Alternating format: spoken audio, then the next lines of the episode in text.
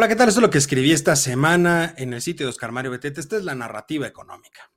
Decía el gran McGrath, exigir respuestas claras a los problemas es un derecho que poco se ejerce. Miedo o comodidad da igual, todos pagamos por esa apatía.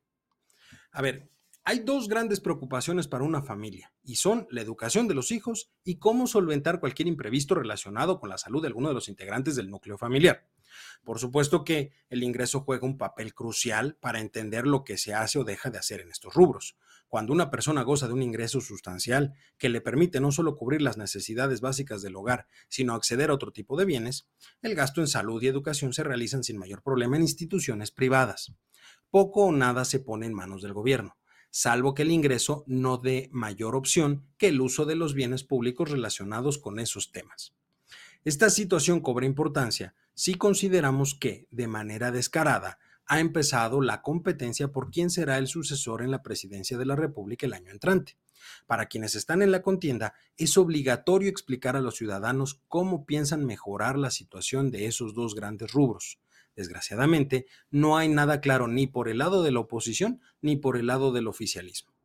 En el caso de los primeros, es decir, la oposición, poco se ha dicho al respecto y el discurso se ha centrado exclusivamente en decir que sería un grave error votar por el partido en el gobierno, porque no han hecho otra cosa que destruir instituciones, algo tan obvio que es poco inteligente utilizarlo como eje del discurso siendo que las propuestas para reparar la situación deberían de ser el eje y la oposición no lo ha entendido. Por el lado del oficialismo, los aspirantes han hablado de continuidad. ¿Realmente es deseable eso?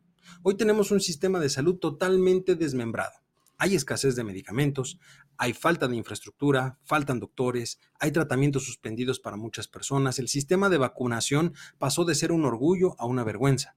Los médicos y las enfermeras luchan día a día para salvar la vida de los pacientes en medio de la precariedad, sin insumos para ejercer su labor. La pandemia le costó a este país más de 800 mil vidas y la falta de empatía con las familias cínicamente se trata de tapar con un dedo. Para muestra, solo hay que ver que los responsables de esas muertes continúan en su cargo sin mayor preocupación. Por el lado de la educación, la continuidad implica un sistema educativo que ni siquiera las autoridades entienden, que de acuerdo con ellos busca eliminar el neoliberalismo y el aspiracionismo, palabras que ni siquiera ellos entienden. El rezago educativo, producto de la pandemia, es preocupante, pero lo es más que la autoridad no desarrolle un plan para hacer frente a esa situación. Prefieren la ideología sobre la pedagogía y los profesores, al igual que los médicos, hacen lo que pueden con lo que tienen. En la carrera por la sucesión, ni los unos ni los otros han dicho cómo piensan resolver las grandes preocupaciones de las familias mexicanas. La educación y la salud son pilares fundamentales para el crecimiento y desarrollo económico. En el momento en el que realmente se pongan estos temas sobre la mesa, valdría la pena voltear a ver el desarrollo de las campañas, sobre todo porque ambos temas, educación y salud, serán utilizados como banderas para las campañas.